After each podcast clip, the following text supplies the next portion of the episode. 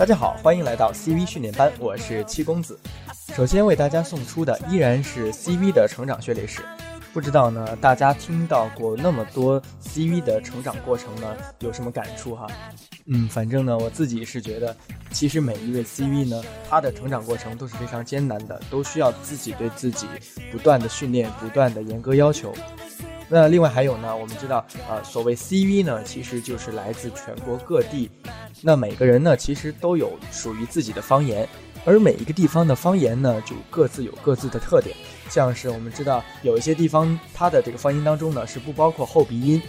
而有的方言当中呢，像是一些平翘舌的发音，就也不是很明显。所以呢，今天的 CV 基本功训练当中，我们主要和大家来探讨一下这个。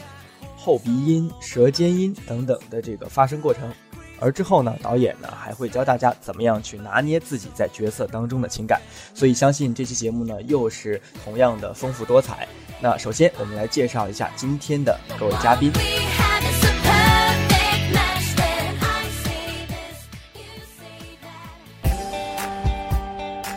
李焕，凌霄资深花旦。温柔的声音就像浓浓的咖啡，光滑温润，气感十足。无论是御姐、精灵小女生、大妈、旁白，还是任何女性角色，都让我们记忆深刻。代表作《画皮》。无冤无仇，他却活活的将我杀害，还掏去我的心，令我死无全尸，令我死不瞑目，令我长受胸中无息之苦。此仇此恨，小女子刻骨难忘。除非他将心还给我，否则我永不罢休。时光中的乘客。今日凌晨，家住于西城区仙华小区的居民赵某，在三楼阳台纳凉时，前方的铁栅栏突然松落，该青年失足落地，头部撞击楼下停车场的一辆丰田家用汽车。此后经由医院全力抢救，现已脱离生命危险。林晴梅，哎呀，年初介绍的那对下个月要结婚了，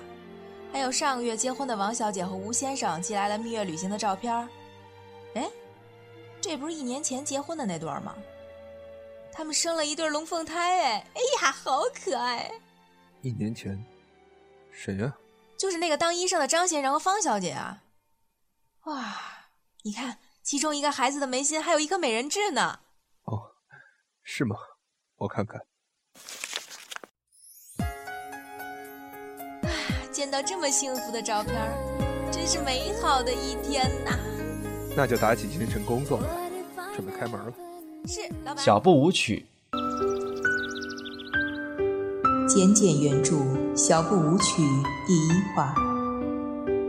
凌霄工作室倾情制作。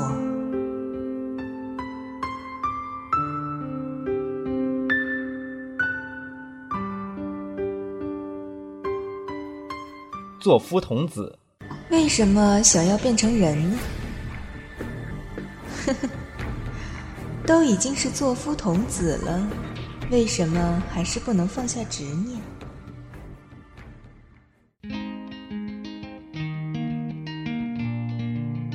各位朋友，大家好，我是李焕，啊，今天非常高兴能有这个机会和大家通过这种方式来沟通一些关于网配的话题。最初进入网配的机会吧，原来是在搜索一篇小说的时候，偶然间听到他的这个广播剧的一个预告，啊，当时很兴奋啊，就是没想到咱们的小说可以通过这种方式制作出来，因为以前也是在广播台在做嘛，所以说对声音有一种特别的一种爱好。刚进圈子的时候也有一些不开心不顺利，毕竟你是一个新人，即使你有多么热爱你的声音。多么热爱这个用声音来表达的一些感情、一些故事，甚至说是，呃，一段哪怕是一段新闻联播，那这样子的话，会让你有一个心理上很大的一个落差，然后没有人愿意去用你的声音，没有人去给你这个机会，确实是挺郁闷的一个事实。其实后来也是一个比较凑巧的机会哈。接触到这个凌霄原来的这个，应该说是凌霄元老级的人物了。咖啡比较早期的这个广播剧叫做《糖纸》，是他的原创剧本当中的这个女旁白就是非常感谢，应该说是非常感谢咖啡能给我这个机会，让我有一个崭露头角的这么一个开始。其实大家都知道，大家自己每一个 CV 对自己这个第一个所接触的这个角色也好啊，旁白也好啊，印象都是非常深刻的。虽然那个时候声音非常生涩，而且感觉也不是那么好。虽然现在再回过头去听那个旁白的时候，简直啊，那个声音就没办法再听下去了。但是当时的那种特别喜悦的那种心情，是现在根本你配到多好多好都没办法再体会、再去理解的了。真的，人可能我觉得成就感吧，有的时候真的只有一次，是在你做的并不是很好，但是嗯非常努力的去做的这个情况下才有的。那所以说，我一直认为在配音的同时，更多的时候大家应该注重的是一种配音的心情。每个人都有自己各自的生活。包括学习也好，工作也好，都很忙。但是大家在空余下来的时间去做自己爱好的这个事情，让自己快乐，让大家快乐。包括我们的导演也好，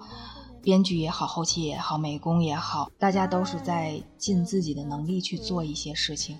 让所有的事情变得圆满一些。我与那张伦无冤无仇，他却活活的将我杀害。说到这个画皮呢，真的是我很满意的一部作品，不管是从形式上，还是从这个内容上，还有配剧的那种心情，以及合作的伙伴，还有这个导演的这个严谨性，还有后期的这个制作、美工的这个完成啊，都让人觉得大家在努力的去完成一部作品。然后真的是非常非常有成就感。呃，还是那句话，配剧找的是一种心情，让我开心，呃，让大家开心，让大家去感动的事情，就是值得去做的事情。倘若你得不回完整的心，你便永不超生了。得成比目何辞死，愿做鸳鸯不羡仙啊。应该说，《画皮》里面秦子凤的这个角色呢，是让我觉得迄今为止，不管是从感情上，还是从内心独白上，都是相当丰盈的一个角色的一个体现。然后，我可以通过这个角色，把我要表达的一些东西，包括感情、我的想法，还有一些人物内心深处。要为人知，但是又不为人知的一些东西，表现得非常的淋漓尽致。啊，其实不管是在配角色还是在配旁白的时候，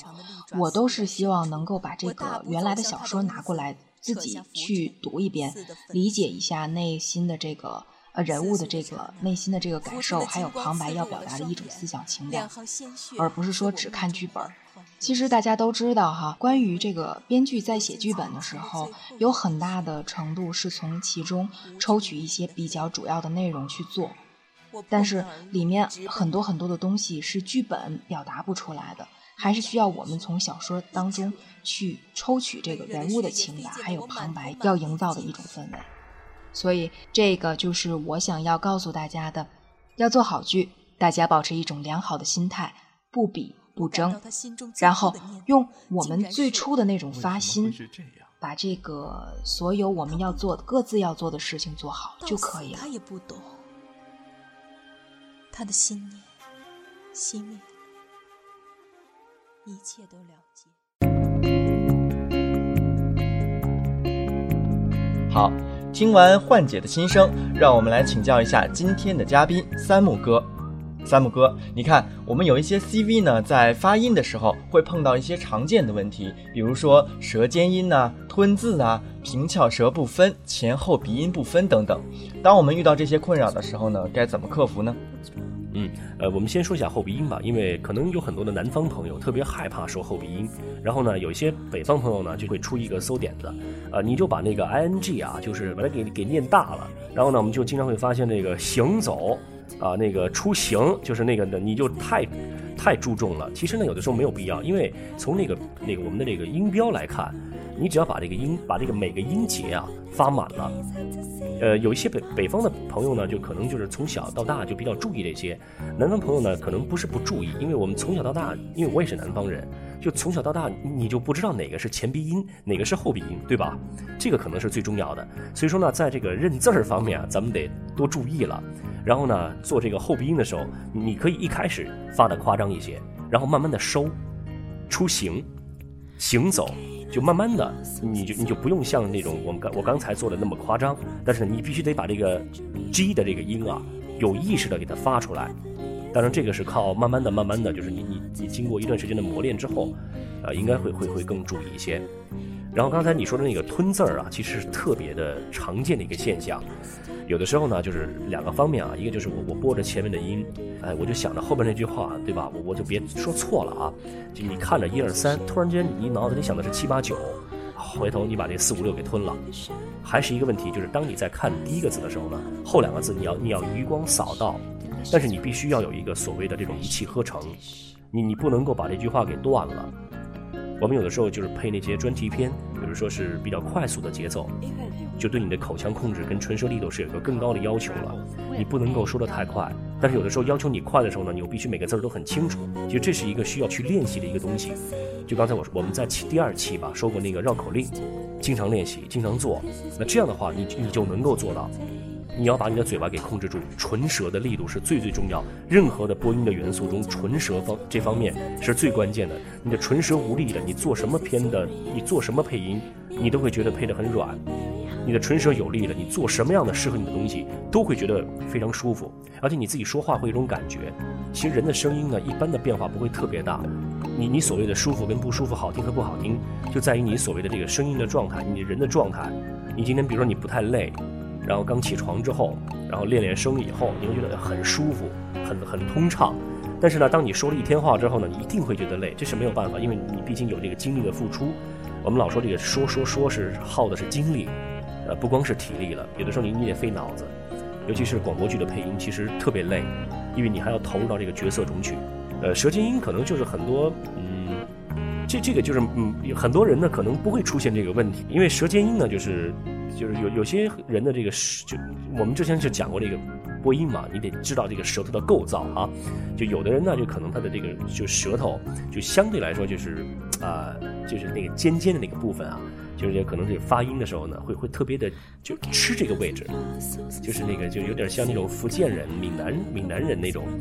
呃，尖尖尖的，就是那种就是就是，然后对，但是对我们呢，更多的是说的是所谓的靠前了，就是声音就是港台腔。哎呀，这今天怎么样啦？那个呃，改改天出来坐一坐啊。就是你声音偏前了，但是呢，我们也要避免声音靠后。声音靠后呢，就是我们以前有一个术语叫吞，就是那个压喉。啊，不是有有有的人觉得哇，这这声音太牛了啊，这个浑厚的像那个。那个、那个、那个山上的去敲钟的和和尚似的啊，哎，刻意把这声音往后压，那么这一压呢，你其实你的声音的本色就就失去了。呃，有有些人就是他天生就是厚，我们我们有的时候老说这这哥们儿天生压喉，就是他的声音就天生就靠后，那你就得往前去练一练，你尽量把声音往外送。就是一，我觉得最重要的一个，一个是靠前，一个是靠后。那么舌尖音呢，就是可能你你在某一些发音的部位上，你要注意一下。后鼻音，然后吞字儿，然后呢，这个声音的靠前和靠后，啊，这个是很普遍的。所以说这个呢，就是在平时的练习中，也是需要这个同伴们去去提醒的。嗯，感谢三木哥。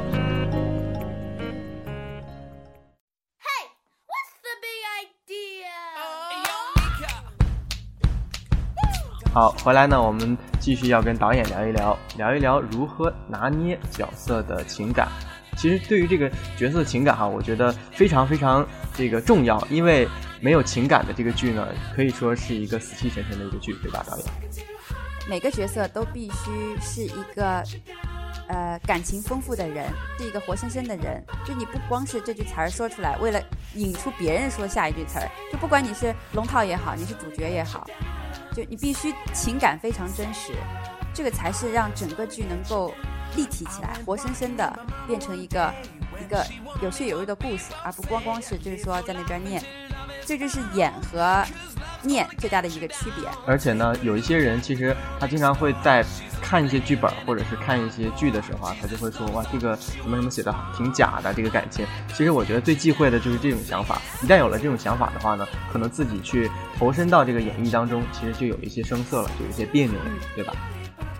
即便是你觉得这个东西假，那你可以跟导演、跟编剧嗯，去说，你理解不了。你要去相信他，对也要去投入。一个是为什么要导演要跟你说戏？首先必须得导演让你相信这个角色是可信的，只有你自己真的认为这个角色是可信的，并且你爱他，你爱这个角色，你才能把它给演好。所以有时候，比如说一个剧里面有正面人物，有反面人物，但是就是说你演到反面人物，你就觉得哎他好可恨，但那个时候你不行，你不能够恨他，你必须相信自己是他，你必须去用你的理解把他给活生生的表现出来，并且你相信你做的是对的。否则你连自己都在那边鄙视这个这个自己这个角色了，你怎么去把它给演得活灵活现呢？你还是站在一个正面的立场去看这个你自己的角色，那个你的定位就不对了。首先，所以这个是一个自我信仰。是啊，而且我觉得我们这里所说的情感哈、也不单只说大家普遍觉得的这个亲情、友情、爱情啊等等，肯定还涉及到就是，即使是一个小小的害羞，或者是一个啊、哪里有一个难堪，都算是咱们这个角色情感的一个把握。嗯，但从这个角色的这个整体的感情拿捏上来讲，就是说，为什么有时候觉得听一个听一个剧觉得特别穿越，就不知道为什么这个人物这句话怎么就突然就这么说了呢？你就在这儿了，就他这个情感好像跟上面就接不上，这个我觉得就是硬伤了。那我们怎么说呢？就专业表演里面讲，人物要有人物的贯穿动作，有人物的最高任务，整个剧它有一个最高任务。可能要体现的是，呃，作者他想表现的一个什么什么思想。这个大往大了说，我们不去讲。但作为每个角色来说，每个角色都有他的贯穿动作和最高任务。贯穿动作是什么呢？就是人物的一些细节。表演上来讲，可能是动作上，可能有些，比如说楚留香，他就是喜欢摸鼻子，因为他鼻子不好使。完了之后呢，就是甩扇子，有些细节动作，帮助这个人物啊给立体起来，有这个人物的个性在里头。然后呢，这个是外表的，内在呢，内在楚留香的内在，他就是一个劫富济贫啊，一个就是处处风流，但他是一个善意的这样一个侠客的一个道侠的形象，所以他做的每件事情，他都必须记得自己是这样一个人物，他不可能去就是说去赌钱了，赌得天花乱坠啊什么的，他赌钱，他有背后有一个深层的意思，他输钱也好，赢钱也好，他的目的是要观察对方是怎么个情况，这就这是人物的一个贯穿动作。所以在你做这些贯穿动作的时候，你要记住你的最高任务，你要完成的目的是什么？你不是为了做这个动作而做这个动作，赌钱就赌钱了，不是的，你要记住它背后的这个深层次的含义。那我们在声音用声音塑造角色的时候，也必须有这样一个贯穿动作。呃，我举个例子，比如说我们现在凌霄在做的一个剧，就是《过期的守候》。我举其中一个角色的例子来说，严维这个人物，严维做的很多事情，他都是，比方说，呃，你觉得他在撒娇，在胡闹，但实际上他这些撒娇胡闹，说一些刻薄话，这些是他的贯穿动作，但他这层意思的背后是什么呢？他希望能够引起他恋人的重视，是希望跟他重归于好，能够再在一起，八年之后能够让他回到自己身边，这是他的最高任务。但他表现出来的可能就是在那边，呃，那个跟他对着干啊，骂人啊，老是跟他闹小情绪啊什么的。你可能觉得这个角色怎么那么的烦人呢？但你深层了想，他为什么要这样做？他有他背后的动机，这个背后的动机就是最高任务了。所以，我们去理解这个角色的表象和他的内在，一定要吃透他的感情，才能够把这个拿捏住这个感情之后，才能把这个人物活灵活现的给演出来。好，那么也就是说啊，我们这个一路看来呢，其实呃，要想把这个角色的情感拿捏好，其实最根本的也还是要揣摩好角色。所以说，我们之前学到一些东西呢，也是一些基础的东西。嗯，好，感谢导演。谢谢。I found my freedom now, and I'm traveling